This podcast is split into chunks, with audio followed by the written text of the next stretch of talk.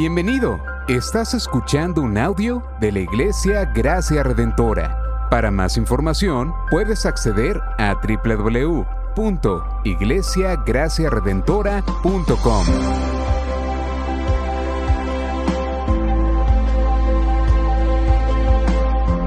En la exposición de la palabra, el pastor Xavier Torrado.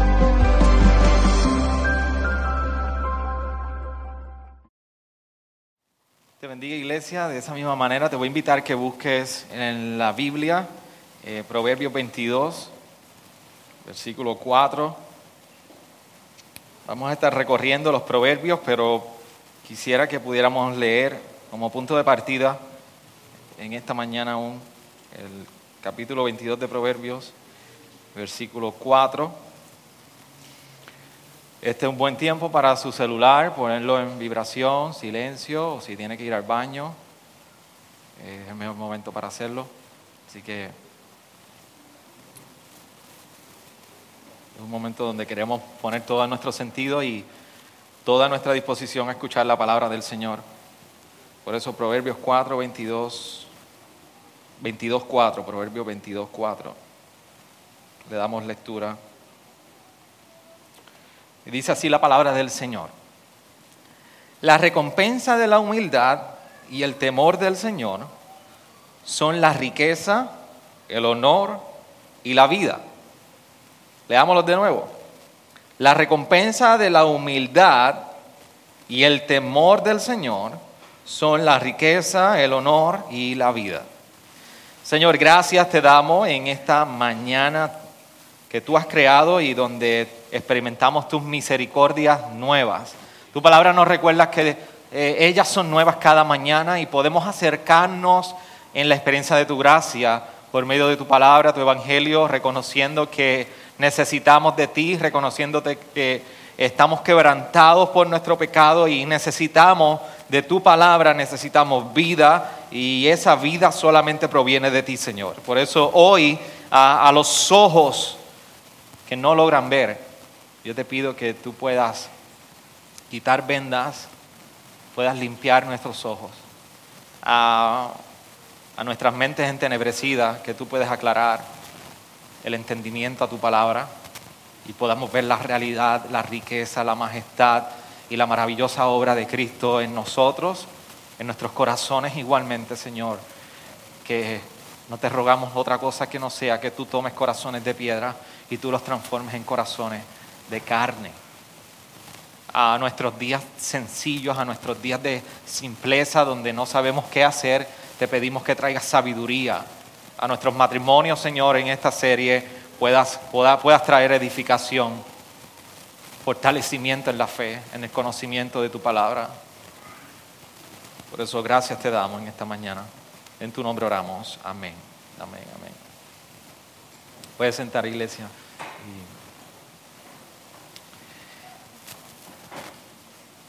Estamos apenas en, en, la última parte de la serie Sabiduría para el Matrimonio. Esta es la tercera parte, solamente cuatro partes que queremos tocar.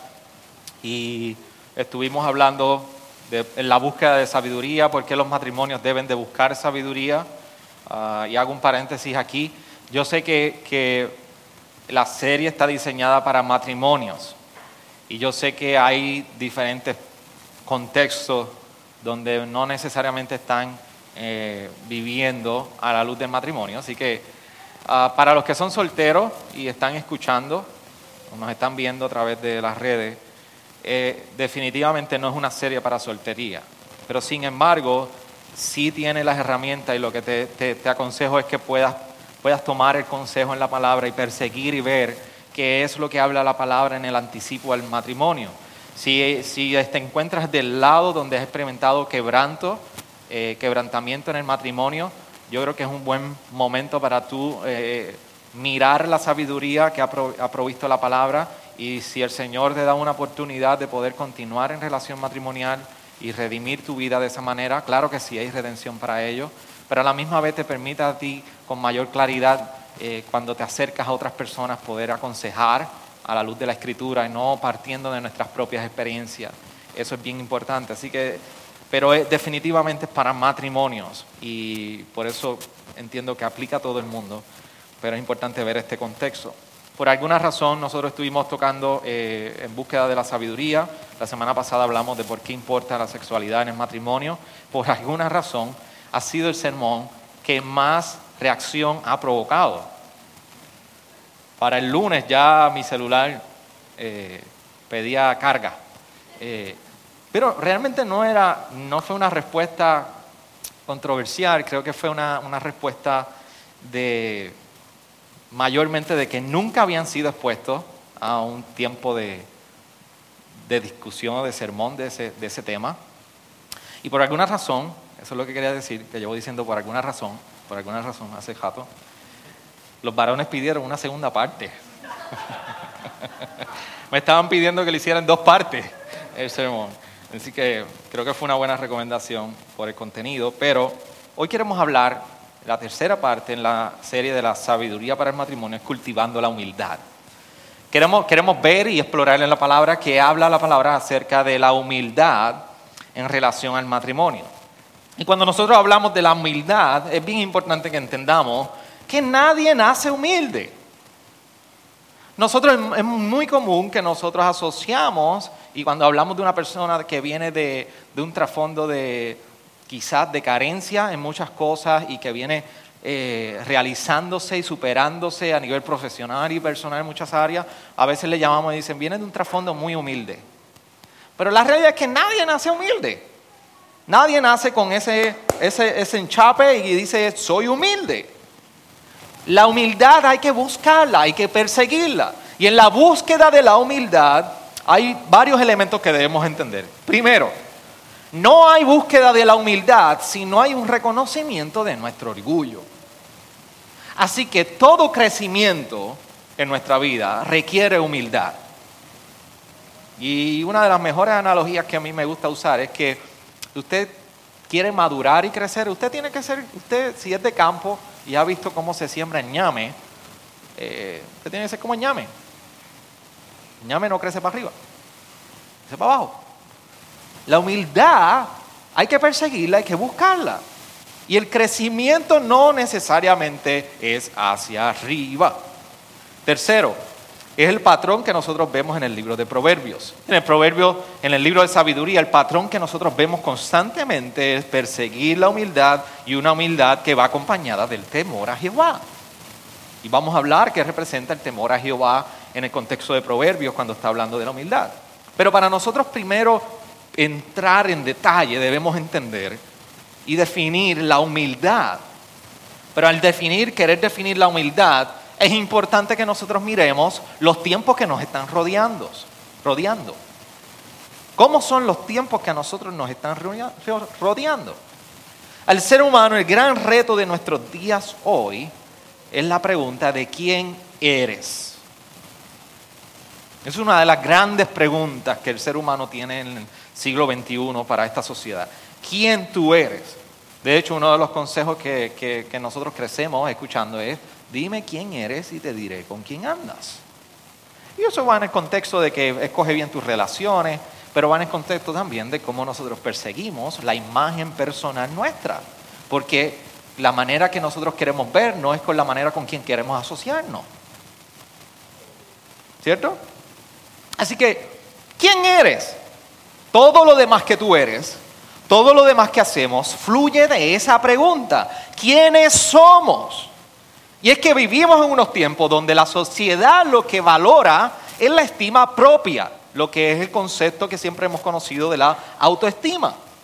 De hecho, un excelente libro sobre ah, la, identidad cristiana eh, lo escribe Klein Snodgrass. Él dice lo siguiente en un momento dado, hablando sobre la identidad cristiana. Dice, conocemos cosas, pero no a nosotros mismos. Y si nos conociéramos, no estaríamos complacidos con lo que vemos. Así que esto significa que la mayoría de la contestación acerca de quién tú y yo somos es basado en lo que nosotros hacemos o conocemos. Pero cuando realmente le damos una mirada a quién es ese yo, quién soy yo como persona y qué hay en mí, posiblemente no estaríamos muy complacidos lo que nos encontraríamos. Por eso cuando definimos la humildad, C.J. Mahaney en su libro sobre humildad dice, humildad es una evaluación honesta de nuestras vidas a la luz de la santidad de Dios y nuestra pecaminosidad. Así que la humildad está fundamentada en dos factores bien importantes. ¿Quién es Dios? Y quién soy yo a la luz de ese Dios.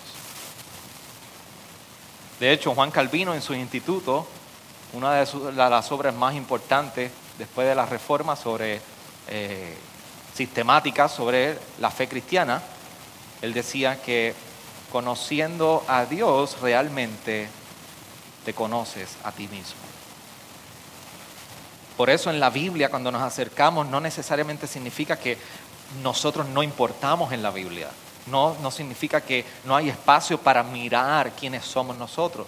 Lo que estamos diciendo ante todo esto, el reto de nuestros tiempos y lo que realmente representa la humildad a la luz de estos tiempos, es que la prioridad nunca va a estar en ti. La prioridad no es quien tú eres. La palabra que nos lleva y nos apunta principalmente es que el punto de partida es el temor al Señor. ¿Quién es Él? Así que en la Biblia estamos viendo que lo primero es Él y luego nosotros. Mientras que la sociedad nos dice, lo primero eres tú, lo segundo eres tú, lo tercero eres tú. Y lo que sobre es para mí también. Esos son los días que nosotros vivimos. Pero la palabra nos recuerda, el temor al Señor es la prioridad. El temor al Señor es lo primero que llega. El temor al Señor, ¿quién es Él? Dice muchísimo de quién soy yo. Por eso la pregunta que debiéramos hacernos es, ¿cómo están orientadas nuestras vidas? ¿Cómo, ¿Cómo están orientadas las prioridades matrimoniales en nosotros? Porque si apuntan a ti mismo, el resultado es muy distinto a los matrimonios que apuntan al temor del Señor. Así que tus prioridades a qué apuntan? ¿A ustedes mismos como matrimonio o a quién apuntan? Pero siempre hay prioridades en nuestra vida. Siempre hay prioridades en nuestros hogares. Y esas prioridades revelan muchísimo a quién nosotros perseguimos. Entonces la pregunta de la humildad es, ¿por qué importa la humildad en, nosotros? ¿Por, qué importa este tema? ¿Por qué es importante echarle un vistazo a la Biblia y preguntarnos por qué importa la, humildad? Lo primero, quiero, quiero discutir dos cosas con ustedes. Lo primero, por las consecuencias que tiene el orgullo en nosotros. Proverbios 16, 18 dice, delante de la destrucción va el orgullo y delante de la caída la arrogancia del espíritu. ¿Ustedes se, dan cuenta de lo que está diciendo el autor en Proverbios? Delante de la destrucción va el orgullo y delante de la caída la arrogancia de espíritu. Si, miran la imagen que, que el autor de Proverbios está utilizando, ¿Por qué no dice que si cometes orgullo viene destrucción? Pero él está poniendo lo siguiente, está poniendo primero la destrucción y dice, delante va el orgullo.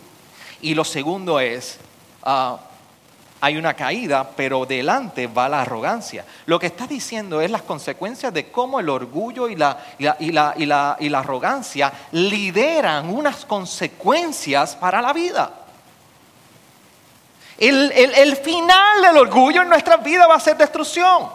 El final de la arrogancia que abunda en nosotros va a ser la caída.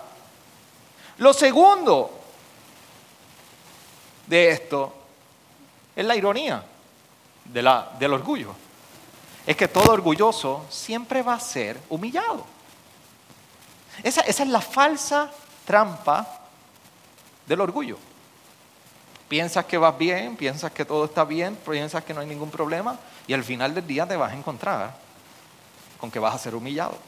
Si usted ha tenido la oportunidad de dar un pie en falso, qué cosa más mala. Usted caminar, caminar, caminar y siente que se va. Dice, aquí hay un escalón Y si usted tiene tobillo flojo como, como el que está predicando, se va a reventar como una buena pana en el mismo piso. Así es el orgullo. Nos hace sentir que vamos bien, pero el camino final es de destrucción.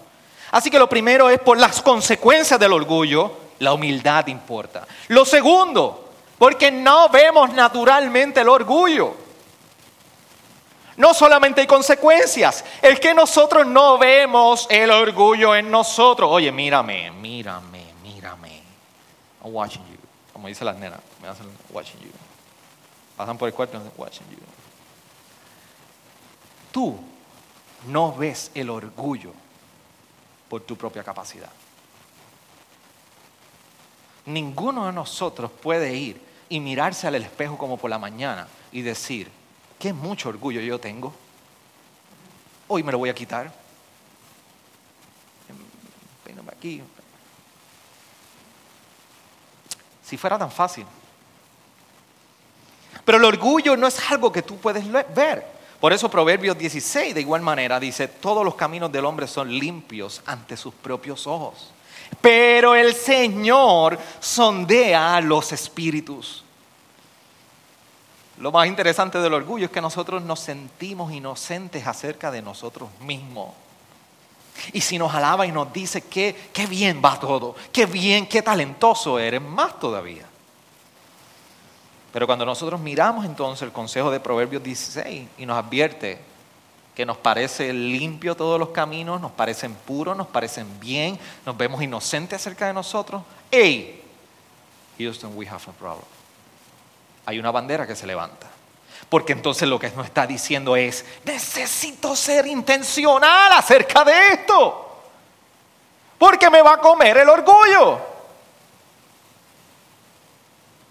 Usted nunca ha ido al médico y de alguna manera salió algo en un laboratorio que usted, el doctor le dice, esto está malo. O un dentista que usted llega y le dicen, tienes tres caries. Hay que platificarte todas esas muelas. Si platifican ahora, yo no sé cómo es eso. Y tú dices, pero es que a mí no me duele, ¿cómo va a ser eso? No, la cosa está mala. El orgullo no hay manera de nosotros diagnosticarlo por nuestras propias fuerzas. Por eso, cuando miramos la humildad y vamos contestando por qué la humildad es importante a la luz del orgullo que, que nos arropa y tiene consecuencias y no lo vemos, no se trata entonces de cómo nos sentimos, es que se trata de hacia dónde nosotros nos dirigimos, lo que revela si perseguimos el orgullo o la humildad. Porque lo más aterrador del orgullo en nosotros es que ninguno de nosotros nos alarmamos por lo orgullosos que somos. Ninguno de nosotros llegamos al espejo y decimos, wow, qué orgulloso soy. A ninguno de nosotros nos causa alarma saber que hay consecuencias para el orgullo y que a la misma vez no lo vemos. Por eso Romanos 8:7, Pablo nos recuerda, la mente, la, mente puesta en la carne es enemiga de Dios, porque no se sujeta a la ley de Dios, pues ni siquiera puede hacerlo. No hay manera de que nuestra propia carne nos diga a nosotros, estás mal, esto está mal, porque la, la carne no sabe someterse a la ley. La carne va a pedir todo lo contrario. Por esta razón tú y yo necesitamos la Biblia. Por esta razón tú y yo necesitamos las sagradas escrituras, para que nos muestren y nos dejen saber lo que hay en nosotros. Porque por nuestra propia capacidad no hay manera. ¿Y cómo se ve el orgullo en el matrimonio entonces? Antes de llegar a la receta. En el deleite se ve el orgullo. Cuando cada uno comienza a buscar su propio placer, cuyo camino lleva a la infidelidad, eso es orgullo. Cuando cada uno basa el deleite en el matrimonio de lo que uno u el otro puede obtener y no de lo que puede dar, es orgullo. Te tengo, te tengo unas noticias. En el matrimonio no llegaste para recibir, llegaste para dar. El mayor conflicto dentro de este aspecto del deleite en el matrimonio Y sucede una y otra vez cada vez que veo parejas matrimoniales en consejería, que todos están basándose en lo que pueden obtener. Tú eres así, yo soy así. Yo soy así, tú eres así. Y nunca podemos llegar al famoso happy medium. Porque siempre estamos, dame, dame, y no servir y darnos. Así que en el deleite es una de las áreas que vemos el orgullo. Lo segundo, en los conflictos. Porque en la resolución de conflictos siempre lo que estamos buscando es ganar el argumento, pero no el arrepentimiento. Y eso es un gran problema. En nuestros matrimonios, la manera que el matrimonio piadoso delante del Señor resuelve sus conflictos es en humildad, no en arrogancia. ¿Y cómo se persigue la humildad? Y le estoy dando un hint antes de adelantar, antes de, pasar la parte al próximo punto. Es arrepentimiento. Y yo te pregunto, ¿cómo tú persigues arrepentimiento en tu matrimonio?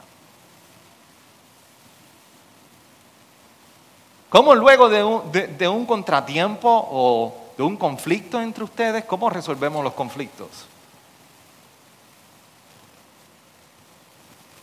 ¿Cómo perseguimos arrepentimiento?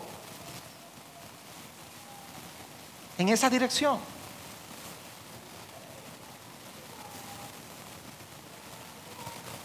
Lo tercero es en la autoridad. En el matrimonio buscaremos la dinámica de dominio uno sobre el otro. Oye, y dame decirte algo. No siempre el dominio se busca con el ejercicio de la, de la diestra fuerte. También se consigue con la manipulación. Y eso es una área donde nuestro orgullo sale revelado en nuestros matrimonios. Ya sea ejercicio fuerte de la diestra en el matrimonio, domino sobre ti o te manipulo. Los dos son una manera de orgullo. Y cuarto, entre otros muchos más que podemos, podemos ver, es la apariencia. Sí, el, orgullo se ve en nuestros matrimonios por la apariencia. Porque estamos muy enfocados en cómo nosotros aparentamos y qué somos delante de nuestra esposa, nuestro esposo, pero no necesariamente lo que somos en los secretos. ¿Cuánto de tu esposo, tu esposa tú conoces de lo que él es o ella es en los secretos? Y, me están llegando como que, como cositas que no están en el bosquejo. en la apariencia. Mire hermano, se dañó esto de nuevo aquí en el video, ya no va a salir perfecto. Pero yo no entiendo todavía, y si alguien tiene la respuesta, honestamente démelo. Yo no entiendo cómo matrimonios pueden vivir donde ni uno ni el otro conoce las claves de sus celulares, ni acceso a sus celulares. No, no lo puedo entender. No puedo entender tampoco que si usted cómo maneja la finanza, eso es otro tema otro día. Y si usted divide sus finanzas y uno, uno, eso es otro dilema. Tengo mis reservas sobre eso, déjeme decirlo. Si usted pasa por la consejería prematrimonial conmigo, tengo problemas con eso. Ahora, en el mejor escenario, haciendo un happy medium aquí, que usted no sabe lo que su esposo tiene en su cuenta bancaria y la esposa, que no estoy de acuerdo con pero que haya secreto, que haya áreas en los secretos donde tú no puedes tener acceso a uno y el otro. Que me criaron así, no, no, no, no, no, no, no. Te voy a decir, se llama orgullo.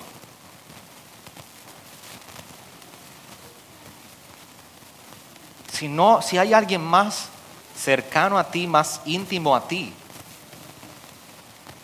tan íntimo que tú, tú te acuestas cada noche con él o con ella, significa que no puede haber orgullo en apariencia.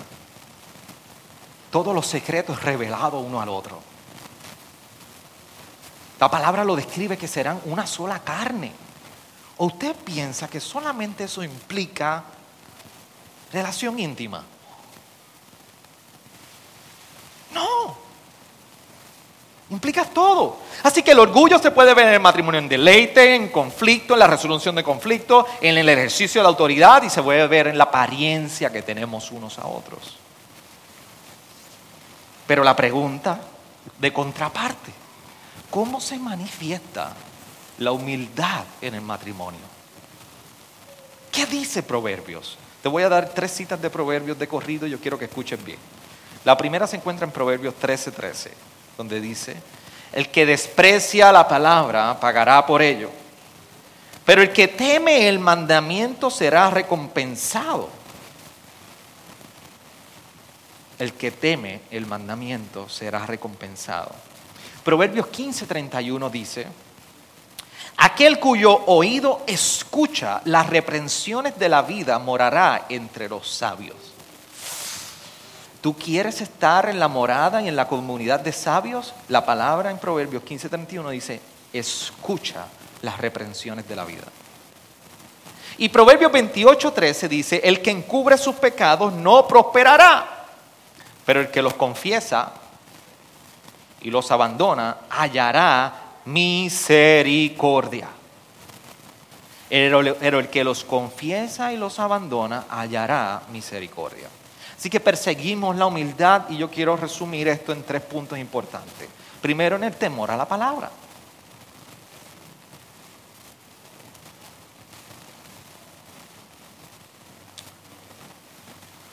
El temor a las palabras implica, iglesia, que nosotros ingerimos, comemos y recibimos la palabra aún en lo más duro que pueda ser para nosotros.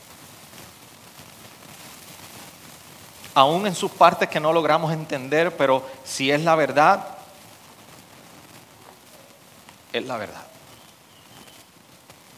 Y yo quiero comer esto, aunque me sea difícil digerirlo pero es la verdad. Entonces, Dios trae recompensa a nuestra vida por la humildad de simplemente someternos a su escritura, a su palabra. ¿Y cuál es la recompensa? Bueno, la hermosa promesa de la palabra es que trae mayor entendimiento a nosotros. Por eso el salmista en algún punto decía que al, al simple trae sabiduría. La ley del Señor trae sabiduría. Al que busca y persigue la ley en Salmo 1, ¿cómo lo describe? Que va a ser como un árbol plantado junto a corrientes de agua, cuya hoja no se marchita. Así que hay una recompensa para aquel que teme a la palabra y busca la ley del Señor, busca perseguir el temor del Señor. Pero la pregunta es, ¿cómo en nuestros matrimonios estamos persiguiendo el temor de su palabra? ¿Cómo, perseguimos el temor del Señor en esto? Pues, una cosa es lo que yo creo y conozco y otra cosa es como yo vivo. Una cosa es como matrimonios que podemos afirmar semana tras semana viniendo a los servicios, los estudios bíblicos, viniendo el domingo y aquí estamos. Pero la pregunta es, en tu intimidad como matrimonio, ¿cómo ustedes persiguen el temor? ¿Cómo perseguimos el temor de la palabra? cómo en las decisiones de las que estamos tomando en nuestra vida consideramos la palabra. A veces tenemos una desconexión completa entre lo que ocurre aquí y lo que ocurre en nuestra vida personal y perseguimos. La Biblia no vino, la palabra ni el Evangelio vino a redimir una área de tu vida y a solamente traer una transformación en una área. Cuando la palabra llega, viene a redimir y a transformar todo lo que tú eres. Pero el reto que tenemos, y lo llevo diciendo desde la semana pasada, queremos nosotros seguir a Cristo parcialmente. En las áreas que no queremos que nos toquen, no queremos dar espacio a que el Señor venga y obre. No, nos resistimos. Esto no, esto es mío, mío, mío, mío, mío, mío. En el espíritu de los tiempos es mío. Yo, yo, yo. Todo es centrado en mí. Por eso cuando tú vas a comprar un carro, ¿te has sentado con tu esposa o tu esposo a considerar qué dice la palabra acerca de ello?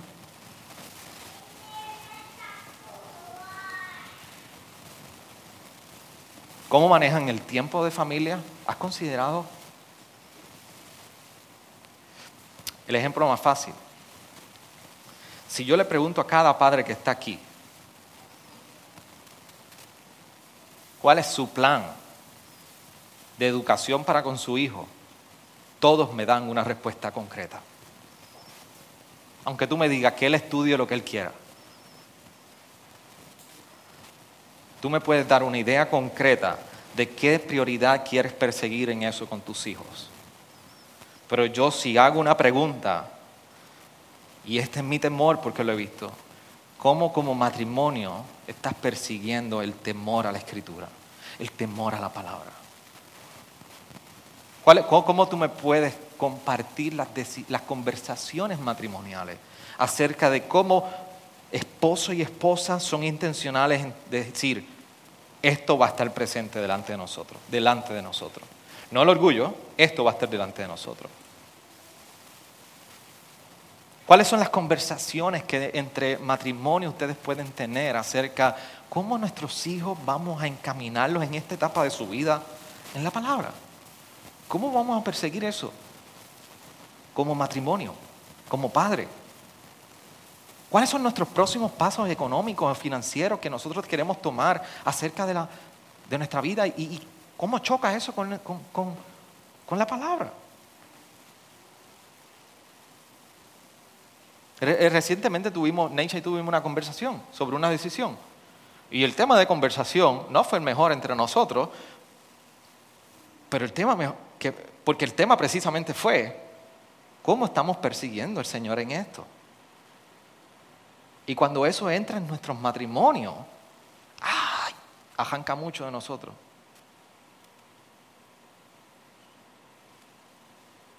Mata mucho de nosotros. ¿Por qué? Porque me quitaron el control. Me están matando mi orgullo. No, quiero no se trata ahora de perseguir lo que yo anhelo. Ay, sabía, pero Dios concede las peticiones de mi corazón. Claro, todas las que estén alineadas con su perfecta voluntad. Pero, pero Dios no es un Dios como una maquinita de refresco o, una, o, como un customer service que usted entra ahora a cualquier página y le escribe y alguien te responde rápido si lo estás haciendo bien. Dios no es un hombre, un Dios para consultarle. Dios es nuestro Señor es nuestro Dios para determinar nuestros caminos, nuestros pasos. Por eso, ¿cuáles son las conversaciones que estamos generando en nuestro hogar? Para nosotros perseguir la humildad sometida a la palabra. Segundo, nos dice Proverbios 15:31 que es el que escucha las reprensiones morará entre los sabios. Nosotros necesitamos corrección, no abuso, corrección. ¿Cómo perseguimos la corrección en nuestros matrimonios mutuamente? Donde somos capaces de anticipar como esposos a nuestras esposas que el camino que persigue puede llevarla a, a orgullo o abandonar la humildad. Como la esposa sabia, prudente en su testimonio, también sirve de advertencia para su esposo, para dejarle saber el camino que estás conduciendo te lleva a la destrucción. Pero hay un componente de escuchar, que es la pregunta de cuándo fue la última vez que le dijiste a una persona, ¿cómo yo puedo mejorar? ¿Cuándo fue la última vez que te acercaste a alguien y le dijiste, ¿cómo yo puedo mejorar?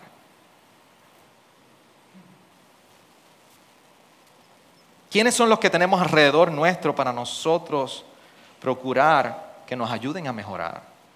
Y posiblemente si tú me dices a mí, Xavier, pastor, yo no tengo a nadie. Si tú no tienes a nadie, no es porque no exista nadie. Es que no tienes a nadie porque eres orgulloso. Porque tener personas así es invitar a nuestra vida. Se trata de una invitación, no de quién surge. Cuando no tenemos a nadie que nos pueda rodear y decirnos cómo puedo mejorar. ¿Sabes qué? Tampoco en nuestros matrimonios tenemos gente, matrimonios maduros que puedan entrar en nuestras vidas y nos digan, y nosotros pedirle y decir, hey, ¿cómo tú nos ves a nosotros relacionándonos como matrimonio? ¿Qué tú ves de lejos? ¿Cómo tú ves que estoy criando a mis hijos? ¿Cómo estoy tomando las decisiones? ¿Dónde buscamos? ¿Dónde, dónde está el consejo? Necesitamos invitar a otros a que entren y traigan sobre nosotros consejo para nosotros poder considerarnos como parte de una comunidad de sabios. Eso es lo que dice Proverbios 15. Tú quieres ser hallado sabio, escucha las reprensiones. Pero no invitamos. ¿Usted sabe por qué no invitamos? Y es una lucha de todos, es una lucha mía. ¿Sabe por qué no invitamos? Porque esa invitación es decirle al cirujano, ven, abre, saca y cierra. Y te tengo una mala noticia. No hay anestesia. Para eso no hay anestesia. Eso es doloroso. Hace un tiempo alguien me describía, había tenido una serie de reuniones conmigo en consejería y un día me dice, oye pastor, me, me di cuenta que después cuando llegué a casa me estaba bañando, usted lo que cogió fue el bisturí conmigo. Yo salí contento, pero usted cogió el bisturí. Y me di cuenta que usted no era tan bueno como yo pensaba lo que me dijo. Necesitamos escuchar.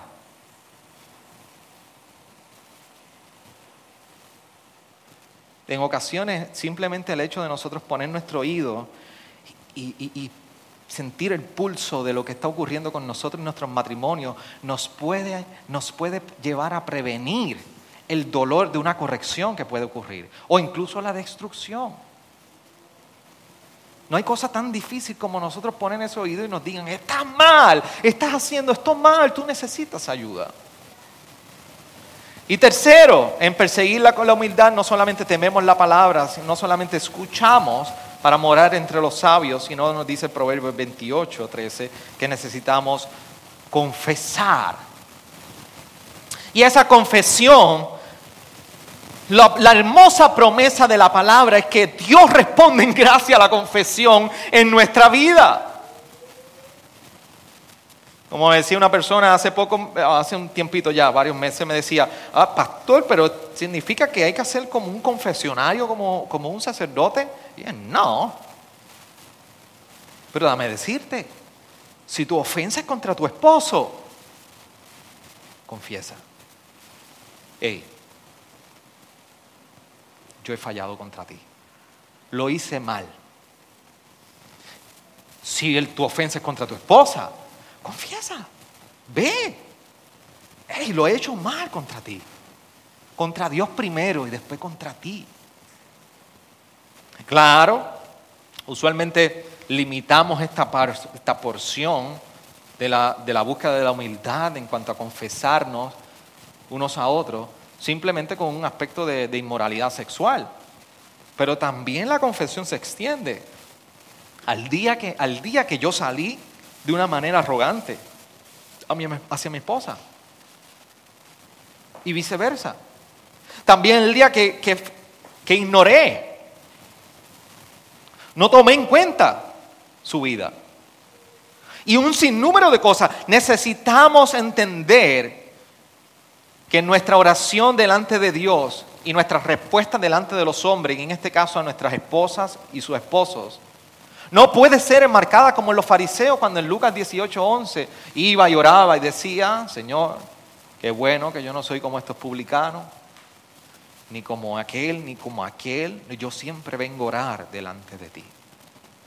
Yo soy un hombre piadoso. Yo oro todos los días. Yo siempre estoy meditando en la palabra en mi trabajo. Yo siempre estoy orando con el Señor. ¿Sí? En todo momento. Mm. Qué bien.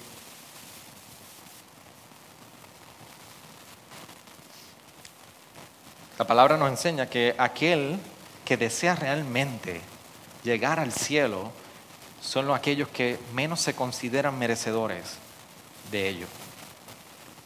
Por eso más adelante posiblemente la oración del publicano debe ser nuestra. Dios, ten piedad de mí, un pecador. Nuestros matrimonios deben estar expresando a viva voz entre nosotros y delante del Señor en oración. Dios, ten piedad de mí, que soy un pecador. ¿Cuándo fue la última vez que fuiste donde tu esposo o tu esposa y le dijiste perdóname? Perdóname por ignorarte. Perdóname por no valorarte. Perdóname por la manera que te respondí. Perdóname por lo pecador que he sido contigo. La hermosa promesa de la palabra es que Dios trae gracia y misericordia en ello. Y Dios restaura. El que encubre sus pecados no prosperará. Pero el que los confiesa y los abandona hallará misericordia. Y yo como pastor me atrevo a decir que esa expresión no es una figura del lenguaje, simplemente. Lo que yo he visto con mis ojos en el poder de la palabra es que el que confiesa encuentra misericordia y la prosperidad rebosa en su vida espiritualmente. Créanme que es una verdad cuando la palabra dice que mientras permaneces encubriendo el pecado en tu vida, tú no vas a prosperar. Entiéndelo, hasta que no llegue arrepentimiento a tu vida y abras en confesión, estoy mal delante de ti, he pecado contra ti, no esperes, no esperes, no esperes que prospere tu vida espiritual. No lo esperes. Ay, pastor, que yo no quiero estar aquí. Usted es tan pesimista. Bienvenido al Evangelio. Pero en esta iglesia no te voy a calmar la conciencia. En esta iglesia no te voy a dar caricias a tu pecado. ¿Por qué no perseguir la confesión con un Dios tan lleno de gracia y misericordia? ¿Por qué no perseguir reconocer tu maldad cuando te están esperando en el taller del maestro para hacer la mejor obra de ti? Esa es la ironía. Lo que yo no entiendo. ¿Por qué te aferras a la bendita vasija tuya que está toda rota y no puedes ir y decir, hágame nuevo, rómpame por completo y hágame nuevo? ¿Qué es lo difícil de entender? Que esa es la obra maravillosa de Dios en nosotros. Por eso temamos a la palabra, escuchemos la corrección que viene por medio de la palabra y la escritura y por toda una, una comunidad de fe que alrededor de nosotros persigue la santidad mientras confesamos nuestra incapacidad delante de Él. Entonces, ¿dónde encontramos la humildad? Pues te tengo una buena noticia. Y si estás aferrado al orgullo, posiblemente sea una mala para ti. Pero es que la humildad tú no la vas a encontrar aquí. La humildad tú la vas a encontrar primeramente en los cielos. Porque la humildad fue primeramente revelada por Jesucristo. Por eso cuando nosotros vemos una de las mejores descripciones que hace Pablo acerca de Jesús y su obra para con nosotros la humanidad, se encuentra en Filipenses 2, 6 al 11, cuando en ese momento dice, Haya pues, en versículo 5, en, ustedes esta actitud que, también, que, hubo también en Cristo Jesús, el cual no existía en forma de Dios, el cual existía en forma de Dios, no consideró, el ser igual a Dios como algo que, que a qué aferrarse, sino que se despojó a sí mismo, tomando forma de siervo y haciéndose semejante a los hombres. Y esa palabra siervo que está ahí es la que se utilizaba para describir a los esclavos.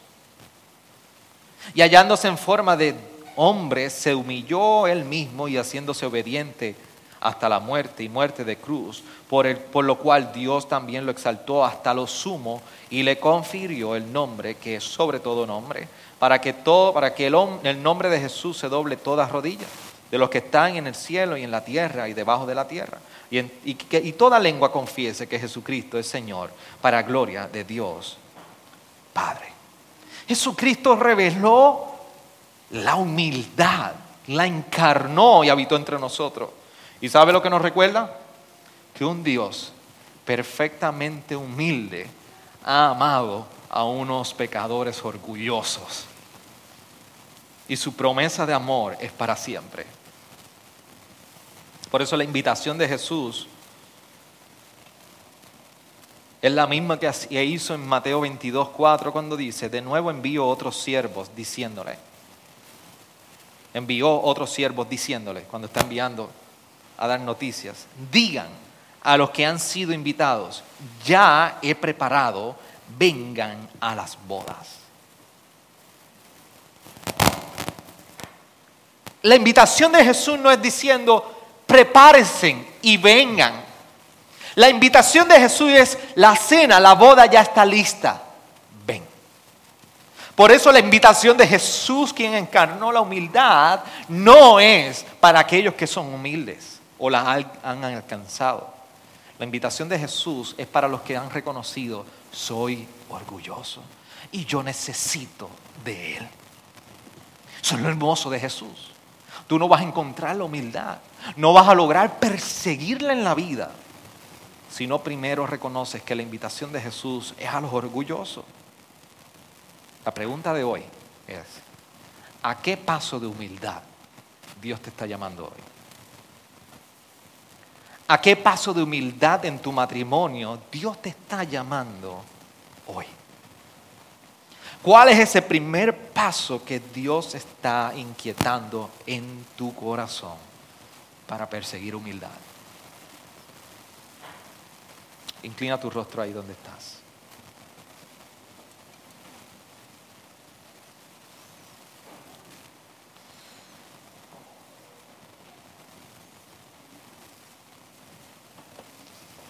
Y yo quiero que hables con el Señor ahí.